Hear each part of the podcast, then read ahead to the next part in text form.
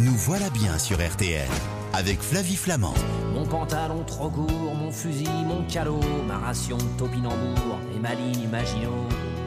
Ah, c'est pour ça je regardais Julien qui est producteur de cette émission. J'ai dit mais pourquoi tu nous mets du Renault? Parce que Renault chante le topinambour. On en parle avec vous, Ligori Lecomte. Bonjour Flavie, j'attendais aussi la chute et l'explication, mais Bah, bon, elle est venue toute seule. C'est un peu tiré par les cheveux, mais il adore faire ça, Julien. Voilà, et on le salue parce que c'est grâce à lui aussi que cette émission existe et a le succès auprès euh, de tous nos auditeurs. Merci, Julien. Et puis alors, il me fait toujours plaisir, Julien, quand il me dit "Et si on parlait des légumes oubliés Parce qu'il sait que je vais dire à un moment donné que ça fait péter. Et voilà, et que le topinambour, ça provoque des gaz. Non, mais c'est vrai. Ah, oui, non, mais vous avez tout à fait raison. Ah bah, attendez, tout à fait raison. Il faut y faire attention, mais on y reviendra comme à chaque fois que vous m'invitez. De toute façon, il n'y a Exactement. pas de souci. Il y a toujours des solutions. Vous êtes chef du site cuisineaz.com et vous êtes auteur culinaire. Il y a le topinambour, mais il n'y a pas que le topinambour dans les légumes oubliés. Il n'y a pas que ça. Il y a aussi les crônes, les panais, le chou les rues tabaga, euh, le poiré, c'est un peu tubéreux, les salsifis. Il y en a vraiment plein et qui viennent de moins en moins oubliés parce qu'on les a remis devant, euh, enfin, sur le devant de la scène. Euh, par contre, vous parlez des bonbons. euh, je vous mets au défi de distribuer ça le, le 31 octobre. Euh, vous À allez voir comment vous allez être et reçus. pendant si vous- Halloween. Oui, c'est ça. Voilà, si vous, si vous leur distribuez des panais et des rutabagas, vous allez voir comment vous allez être reçus. Mais Qui veut mon petit panier Pourquoi ils ont été oubliés, ces légumes, alors qu'ils sont délicieux? Alors ouais, ils sont délicieux. Alors il y, a, euh, deux raisons. Il y a soit on les a un petit peu oubliés parce que euh, c'était pas, ça avait pas assez de, de rendement, ou bien ça a été remplacé par euh, d'autres légumes au fil du temps. Euh, mais il y a aussi une image qu'on a voulu oublier. Ça portait souvent une image de légumes du pauvre. On les associait à des périodes sombres comme la guerre. Donc voilà, on a, on a aussi voulu un petit peu les oublier parce qu'on était lassés d'en manger et puis ça avait une mauvaise image euh, qui leur collait à la peau. Et pourtant, ils sont très bons pour la santé. On va se retrouver dans un instant. Vous allez nous expliquer pourquoi, vous allez nous conseiller euh, pour bien les choisir et surtout bien les cuisiner. À tout de suite, Igori Lecomte. À tout de suite. Flavie Flamand sur RTL. Nous voilà bien.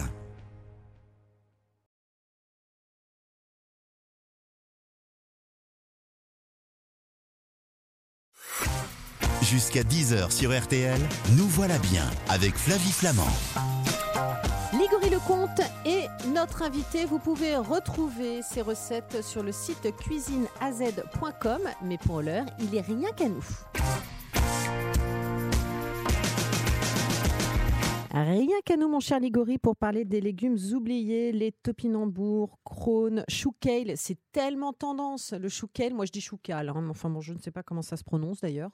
On, on, dit chouquet, mais il n'y a pas de, Bon. de grande faute si Bah, vous bon, est préférez dire choucal. Merci beaucoup. Allons-y sur le choucal Le matin. rutabaga, le cerfeuil tubéreux, les salsifis, et ils sont particulièrement bons pour la santé, il faut le dire. Ah oui, oui, clairement, c'est euh, riche en fibres, en potassium, en calcium. Ça, ça, ça correspond vraiment à beaucoup de besoins dont on a besoin euh, de façon ou journalière. Euh, donc voilà, il n'y a aucune raison de pouvoir les, les bouder et de ne pas en manger, ça c'est sûr. D'accord. Euh, il faut faire attention à l'abus de topinambour. Oui, ex- exactement. Là, c'est la petite alerte, euh, voilà, compagnon transit euh, de Flavie Flamand qui, euh, qui me qui, qui arrive. Je sors ma cape de super-héros. Euh, alors en fait, le topinambour, euh, ça contient un, un, un enzyme sucré qui est plus ou moins bien euh, supporté. Alors je vous rassure, je suis un petit peu comme vous. hein. Je préfère ne pas trop en abuser. euh, parce que euh, vraiment l'abus de topinambour, moi, ça me retourne les boyaux et je pense Ouais. qu'on ne sera pas les seuls. euh, donc, et Nos pourtant, auditeurs très nous bon. hein. Non, Et mais vraiment, pourtant, c'est très bon avec un, Ah. un- vraiment un velouté de topinambour, un petit œuf poché, Non, mais arrête, quelques copeaux de fromage. Les crônes, c'est bon, pas mais- mal dans le genre hein, aussi. hein. Ouais, c'est vrai que les crônes, euh, ouais, alors, défend après, moi, oui, oui, oui. moi, moi, voilà, je, je le, je le supporte un peu mieux, mais, euh, mais, mais oui, il faut faire, il faut faire attention. Comme- On va arrêter de, de- de- de- de- d'imposer euh, nos, nos transits à nos voilà, sinon les gens vont ne manger que des bonbons, vous voyez. sinon. Exactement. Et on disait tout à l'heure aussi qu'ils étaient oubliés parce que c'était un petit peu, ils avaient cette image du légume du pauvre, euh, notamment Mhm. euh, euh, après la guerre, hein, parce que c'est principalement ce qu'on mangeait dans les périodes, les périodes sombres de l'histoire. Aujourd'hui, j'ai l'impression qu'ils sont au même prix que les autres, non? Oui, oui, oui, euh, vraiment. euh, Alors, il y en a qui sont même euh, parfois plus chers, hein, ceux qui sont euh, euh, plus compliqués à ramasser, comme le cerfeuil tubéreux euh, ou, le, ou les crônes enfin, dont, dont on venait euh, de parler. la récolte est plus minutieuse, plus longue pour pas les casser, pour euh, pour les mm. vendre. Alors oui, ça peut monter à plus de 20 euros le kilo pour cela, mais euh, pour les autres, on, revient sur des standards euh, assez classiques. Mais il ne faut pas forcément voilà, penser qu'ils vont être plus bon marché, en tout cas, que les autres à l'heure actuelle. D'accord. On les trouve facilement sur les étals des marchés ou pas? Ah oui, bah surtout en ce moment. Hein. C'est pas des pas des plantes qui ont besoin de, de, beaucoup de soleil en plus. Donc là, pour cet automne, cet hiver, vous allez en trouver vraiment partout sur tous les étals des marchés autour de chez vous. D'autant que ça se conserve bien pour la plupart? Ah oui, tout à fait. Voilà, euh, même euh, alors, on, parle voilà, le légume d'hiver, une courge dans un endroit frais et sec, euh, ça peut conserver plusieurs mois. Donc, vraiment là, sans souci. Hein. En dehors du chou cal qu'il faut consommer assez rapidement parce qu'il jaunit, mais mais c'est vrai que mhm. sinon c'est quand même très pratique. vous en faites pousser vous dans votre jardin? Oui, tout à fait. cette année, alors cette année, j'avais mis du poiré donc on connaît aussi sous euh, côte de bête, côte de blette, euh, que j'avais euh, fait pousser. Et du coup, on, en a arraché quelques feuilles au fur et à mesure, vous voyez, qu'elles grandissaient, pour mettre dans des poêlées, dans des gratins, mélanger avec d'autres. Donc ça, c'était assez sympa cette année. Mhm. Le pané, parce que c'est aussi facile que des carottes, vous voyez, vous le laissez vivre sa petite vie, et puis il n'y a plus qu'à le récolter une fois, une, fois qu'il aura grandi. On a mis quelques topinambours, on y revient. Mais pourquoi? Parce qu'en fait, c'est une plante cousine du tournesol, ça fait de, de très belles fleurs jaune haute euh, sur pattes. Donc, euh, bah, donc dans un potager, c'est toujours, euh, toujours assez sympathique. Le choucaille, vous en parliez, ça c'est très bien pour cet hiver. Et plus il va faire froid, plus il sera bon. Donc comme il n'y aura plus grand chose autre que lui dans le potager, on en a mis aussi. Et, puis cette année, on avait testé aussi du pâtisson. C'est un petit buisson qui était assez productif pour changer de la courge classique. Allez, on rentre dans le détail. Le pané. Il paraît que c'est le plus ancien de tous les légumes. Il a quel goût et comment on le cuisine? Alors il paraîtrait ouais, que ce serait euh, le légume le plus euh, vieux, euh, en tout cas cultivé. bon, il faut bien avouer que chez les Grecs, chez les Romains, ils n'aimaient pas trop trop ça. pourquoi? Parce qu'il a une peau assez épaisse, c'est assez fibreux, donc bah voilà, il faut sortir l'économe et un petit peu le travailler. Et puis au fil des siècles, ça a été cultivé dans les monastères notamment pour le domestiquer, on va dire, l'améliorer au fil des siècles. Donc, euh, donc aujourd'hui, voilà, on peut le consommer même cru, euh, râpé, euh, comme les mm. carottes, hein, on l'a dit, ou cuit, en purée, en soupe, glacé. Vraiment, après, je pense que tout ce qu'on peut faire avec une carotte, on pourrait le faire avec du pané sans souci. D'accord. Le topinambour, alors, on va pas en, refaire des caisses sur le topinambour, mais, enfin, mais c'est bon, ça a une sorte de goût d'artichaut pour ceux qui ne connaissent pas très bon jeu de mots avec la caisse justement, mais, oui, oui, c'est un petit goût d'artichaut.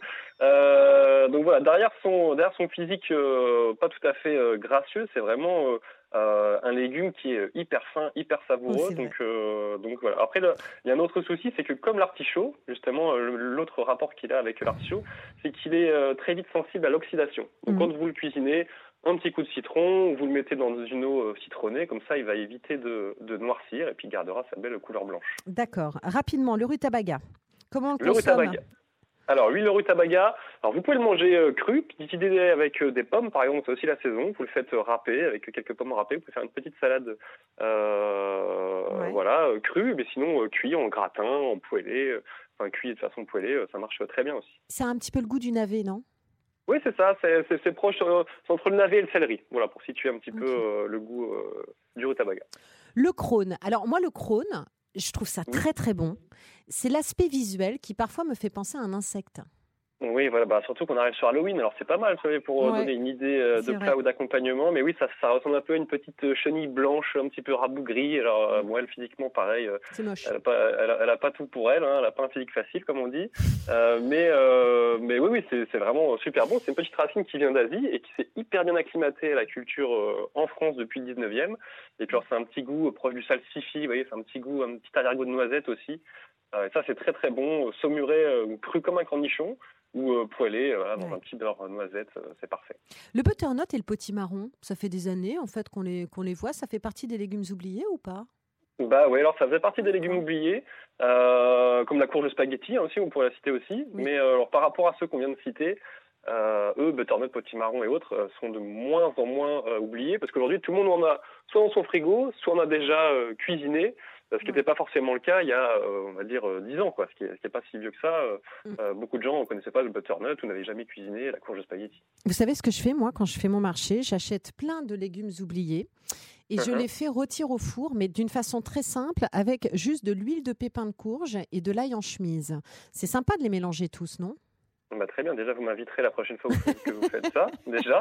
Et, euh, oui, oui, Ou bah, on- Votre on- on transit disait- plus mon transit, je suis pas persuadée qu'on dîne ensemble. Bon, bah, je ramènerai ce qu'il faut, vous inquiétez pas. Euh, non mais euh, non mais rigole, mais c'est vrai, c'est vrai que c'est une très bonne idée pour faire euh, justement euh, connaître euh, les légumes oubliés à vos amis ou, ou à votre famille. Pour ceux qui connaissent pas ou ceux qui n'osent pas les travailler, parce que souvent c'est des légumes, Mm. euh, on l'a dit, hein, qui sont pas forcément euh, très beaux. On voit qu'il y a un petit peu de terre, donc il faut euh, pouvoir les travailler. Souvent ils sont un petit peu discornus, donc pareil à éplucher, c'est un petit peu plus long que les autres. Donc ils vont pas oser forcément les acheter, les cuisiner. Mais si vous vous faites une poêlée ou un gratin avec un mélange de tout ça, eh bien, vous allez pouvoir les faire deviner de façon ludique pendant le repas. Allez, on termine avec une recette. Je sais que vous en avez trois à disposition. Vous choisissez et vous nous dites. Alors, je vais vous présenter du coup. Alors, on n'a pas vraiment, on a parlé des salsifis, mais ce qu'on mange aujourd'hui, c'est plutôt des scorzonaires. Voilà, c'est un cousin du salsifi qui est beaucoup plus facile à manger, à travailler. Mais ça se trouve vite, euh, ça se, pardon. Mais ça se trouve facilement, ça, les scores zonaires? Donc voilà, bah, en fait, on voulait vous les vendre sous l'appellation salsifi en général. Donc euh, voilà, c'est juste pour euh, resituer un petit peu ça. Euh, donc on achète des scorzonaires, ça se présente comme des euh, petits euh, bâtonnets, comme des fines carottes qu'on va pouvoir éplucher et qu'on va placer euh, dans de l'eau citronnée. On l'a dit tout à l'heure pour éviter l'oxydation. Ça, on va le faire cuire 10 minutes, ces petits bâtonnets, ou même taillés en tronçons, hein, dans une eau salée et citronnée aussi, jusqu'à ce qu'ils deviennent tendres, hein, donc piqués avec un, avec un couteau. Et ensuite, on va les faire revenir facilement dans une noix de beurre, beurre noisette, un tour de sel, un tour de poivre. Et après ça, vous faites dans une petite casserole un œuf poché. Donc là, de l'eau à frémissement, pas ébullition, un frémissement avec un petit peu de vinaigre blanc. On casse l'œuf dans l'ébullition et on compte 2 minutes 30 pour que le jaune soit bien bien cru. Euh, on le débarrasse, on pourra poser cet œuf poché à côté de ces petits salsifis ou scorzonaires euh, poêlés.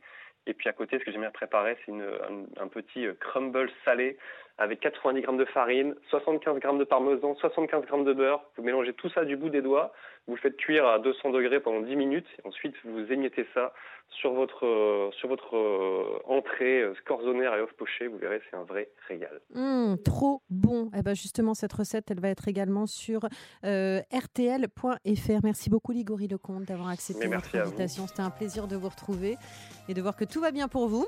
Vous êtes en Mais pleine merci, forme. c'est un vrai plaisir. Voilà, et je rappelle donc qu'on vous retrouve sur le site cuisineaz.com. Je vous embrasse. À la prochaine. Merci, à bientôt. Salut. Ligori.